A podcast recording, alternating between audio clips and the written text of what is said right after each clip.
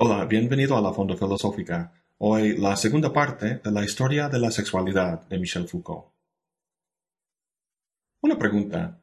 ¿Tu perro tiene una identidad sexual? ¿Se identifica como canino sexual o algo así? Pues no, los perros simplemente tienen sexo. Lo tienen en público, en tríos, con cochinos, patos, tigres, incluso con seres humanos. ¿Tú tendrías sexo en la calle como los perros? No. ¿Por qué? ¿Porque es ilegal? No creo. Bloquear una entrada con tu coche es ilegal, pero muchos lo hacen sin pensarlo dos veces. Aun cuando todas las policías estuvieran de, de vacaciones, no tendrías sexo en la calle porque lo que te frena no es la ley, sino la mirada y el juicio del otro. Esta es la diferencia que vimos entre el sodomita y el homosexual en el video anterior. La actividad del sodomita es regida por una ley externa, entonces simplemente toma precauciones. El homosexual, en cambio, es regido por una idea interna. La emoción que guía su conducta no es miedo a un castigo, sino pena al no conformarse al ideal o norma que ha adoptado. Como había comentado, el poder de esta forma de controlar el sexo, un modo que Foucault llama el despliegue de la sexualidad, reside en que la norma no se percibe como algo impuesto, sino como una manifestación de la propia naturaleza de uno. Una de las tesis generales de Foucault es que el poder en la modernidad se ejerce de esta forma, los sujetos vigilando a sí mismos. Uno de los tesoros de mi biblioteca es una edición del amante de Lady Chatterley de. H. Lawrence, que en la primera página dice es prohibida la venta de este libro en el Imperio Británico. ¿Por qué era prohibida? Porque hablaba explícitamente de una relación entre un hombre de clase baja y una mujer de la nobleza, y la describía con palabras nada aptas para oídos gentiles. Estamos hablando aquí de 1925. Ahora, compara eso con los cuentos de Canterbury de finales del siglo XIV. Ahí se habla del sexo de forma muy chistosa, colorida, como parte normal de la batalla entre los sexos y la vida social en general. Foucault no menciona estos libros, pero podemos usarlos para ver cómo se dio la transición de una actitud muy abierta y franca a una donde la sexualidad queda muy circunscrita delimitada de hecho a la recámara matrimonial. Lo que hace el despliegue de la sexualidad es que divide tajantemente lo normal de lo anormal. Si lo normal reside en la recámara matrimonial, ¿dónde está lo anormal? Pues en los burdeles y manicomios. Volviendo a esa llamativa frase de Foucault, el sodomita era un relapso, el homosexual es ahora una especie, lo que quiere decir es que el homosexual no es una persona, sino un tipo, una clasificación, igual que la prostituta o el loco. Ya estamos muy lejos de los cuentos de Canterbury. Dice Foucault que ese despliegue de la sexualidad efectuó algo de gran momento, que subrepticiamente transfirió los placeres no hablados al orden de las cosas que se contabilizan. ¿Qué quiere decir con eso? Pues eh, por un lado, el placer es algo que simplemente se experimenta. El punto es sentirlo y disfrutarlo. En ese sentido es mudo, no hablado, siendo una experiencia que compartimos con los animales. Pero a diferencia de ellos, nosotros podemos fijarnos en la experiencia, analizarla, medirla, en una palabra, contabilizarla. Esta contabilidad es lo que explica el paso del sodomita al homosexual. A través de prácticas como la confesión religiosa, el análisis médico y la interrogación psicoterapéutica, algo interior y vago se exterioriza y se define. Podemos ver un ejemplo actual de eso en el así llamado trastorno de déficit de atención. Esto se refiere a personas, principalmente niños de primaria y secundaria, a que les dificulta concentrarse y poner atención. ¿Te acuerdas de la comparación que hice entre la sexualidad y la vialidad en el, último video? Dije que hay muchas formas de manejar un coche en la calle. De igual modo, hay toda una gama de formas en que los niños pueden portarse en la escuela. En la vialidad queremos eficiencia en el transporte y por tanto se imponen leyes. En la escuela lo que se quiere es, a fin de cuentas, que los niños aprendan lo que sea necesario para funcionar bien en la sociedad.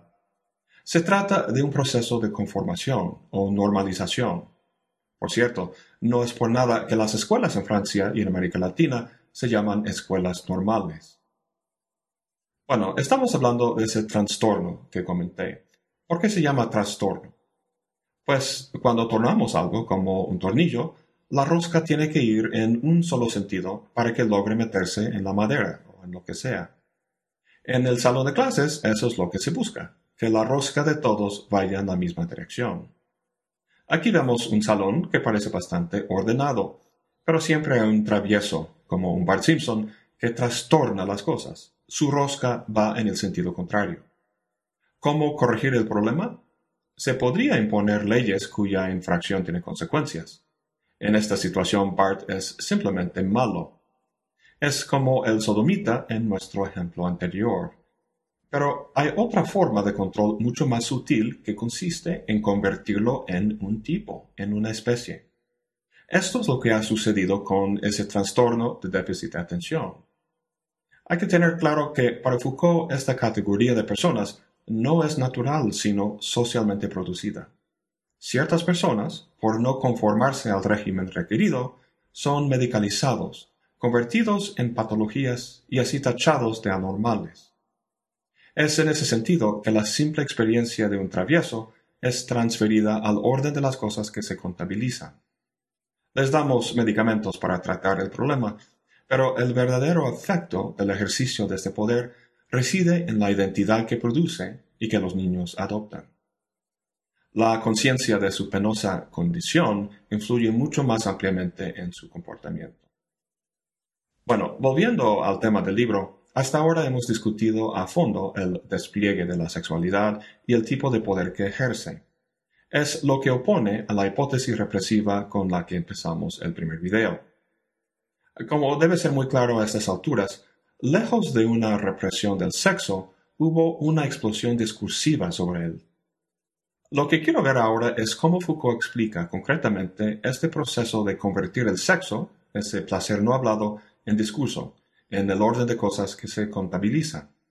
En pocas palabras, cómo el discurso produjo la sexualidad.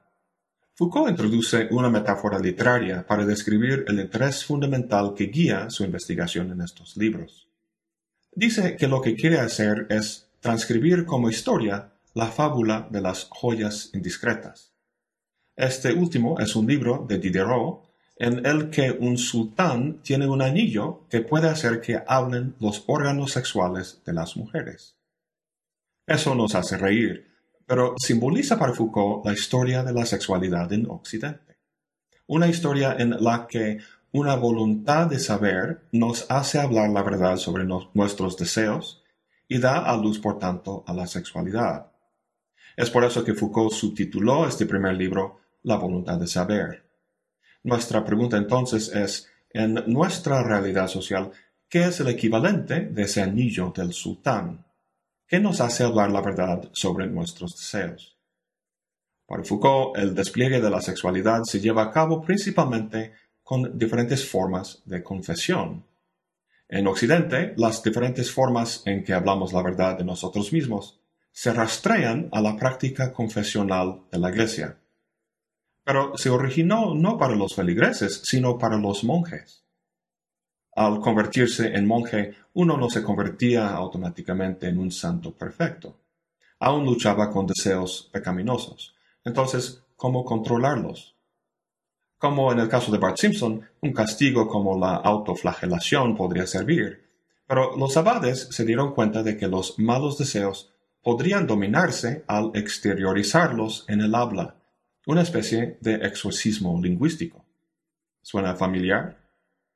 Al sacarlos de la tenebrosa región del alma y ponerlos sobre la mesa, se vuelven claros y manejables. Pero la confesión se trata no sólo de pecados ya cometidos, sino de controlar los, los que cometerás en el futuro.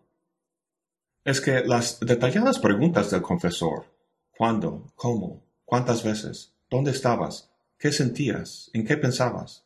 Todo eso llega al nivel del deseo mismo y lo moldea. de lo efímero de nuestros placeres y sensaciones, la práctica de la confesión va tejiendo una estructura psíquica que canaliza el deseo y por tanto la conducta al futuro, en términos de las normas implícitas en las preguntas. De las celdas de los, de los monjes pasó a constituir un medio para el control social en general. La relación confesor-penitente se manifiesta en las relaciones psiquiatra-paciente, maestro-alumno, padre-hijo, médico-enfermo, juez-criminal. En estos casos no se trata de confesar pecados, sino de contabilizar estados físicos y mentales, hacer detallados exámenes, desarrollar historiales autobiográficos, documentar pacientemente la conducta de uno y su contexto. Todos esos datos llegan a formar un sistema que, por la autoridad del médico o terapeuta, pretende ser científicamente objetiva. De la misma manera en que el botánico encuentra un hongo en la selva, el terapeuta encuentra en su práctica a un histérico o la autoridad judicial a un delincuente. Las historias que investiga Foucault a lo largo de su obra, sea sobre la locura, el castigo y la vigilancia o sobre la sexualidad, tienen en común esta producción discursiva de identidades, el loco, el neurótico, el homosexual. El hongo no se produce de esta forma, pero el homosexual sí, porque la misma dinámica de esa interrogación entre autoridad y paciente, la observación, el examen y la confesión, requiere de la noción de la sexualidad como sustrato causal para dar cuenta de todos los datos que surgen. Parece que el terapeuta o la autoridad que sea, al hacer todas esas preguntas y exámenes, procede de forma científica y que gracias a ello llega a descubrir algo. Pero para Foucault no es algo descubierto, sino producido por el propio discurso que maneja. El resultado es la producción de un sujeto con una identidad que, siendo aparentemente natural, sirve para moldear y controlar su conducta. El sexo siempre ha sido controlado por códigos y tabúes, pero dado el éxito del moderno despliegue de la sexualidad, ha llegado a someterse a cuestiones de verdad y falsedad las categorías tradicionales de la ciencia. Esta ciencia sexualis, como le llama Foucault, se distingue del, ars erótica, característico de las tradiciones orientales. Nosotros investigamos el sexo, pero en el famoso texto hindú de la Kama Sutra, por ejemplo, el sexo es tratado como una fuente de placer. Habla de cómo aumentarlo, no solamente en la cama, sino en el seno de la vida familiar y social también es un tratamiento artístico que toma el sexo como un bocadillo entre muchos en el banquete de la vida. Fíjate que esta metáfora de la comida me ha hecho pensar que nosotros tratamos tanto el sexo como la comida como objetos de estudio. No podemos simplemente disfrutar un plato, sino que tenemos que saber cuántas calorías tiene o si nos va a subir el colesterol. Mejor no comerlo porque soy gordo. En fin. Ahora, en el último video hablé de la revolución sexual de los años 60 con los hippies y todo eso. Luego, en los años 70, empezó el movimiento de la liberación gay. Este libro de Foucault, publicado más o menos en esas fechas, podría verse como un apoyo teórico a movimientos generalmente liberacionistas. Se podría pensar que lo que nos ofrece aquí es una especie de desenmascaramiento que nos ha dicho cómo diferentes discursos y prácticas sociales han manipulado y distorsionado nuestra sexualidad, y que ahora, sabiendo la verdad, podemos liberarnos. Es importante entender que esto no es su intención. Uno de los aspectos más valiosos del pensamiento de Foucault es cómo piensa la relación entre la verdad o el conocimiento y el poder. No son mutuamente exclusivos, de modo que la verdad nos puede liberar del poder, sino que se implican el uno al otro. Reducir la verdad a una función del poder es para muchos uno de los excesos del pensamiento postmoderno. En el próximo video en esta serie veremos de cerca esta relación entre el conocimiento y el poder, sus consecuencias filosóficas y en base a ella lo que Foucault propone como alternativo a los discursos liberacionistas. Antes de terminar, quiero comentarles que el canal de la fonda en iTunes tuvo problemas técnicos y a fin de cuentas tuve que borrar la cuenta y así perder todos los suscriptores. pero ya he corregido el problema y está de vuelta. Solo que tendrás que volver a suscribirte. Lo encuentras buscando la, Fonda Filosófica Videos. Dentro de poco habrá otro canal para bajar puro archivo de audio. Bueno, eso es todo por hoy. Gracias por acompañarme. Hasta la próxima y buen provecho.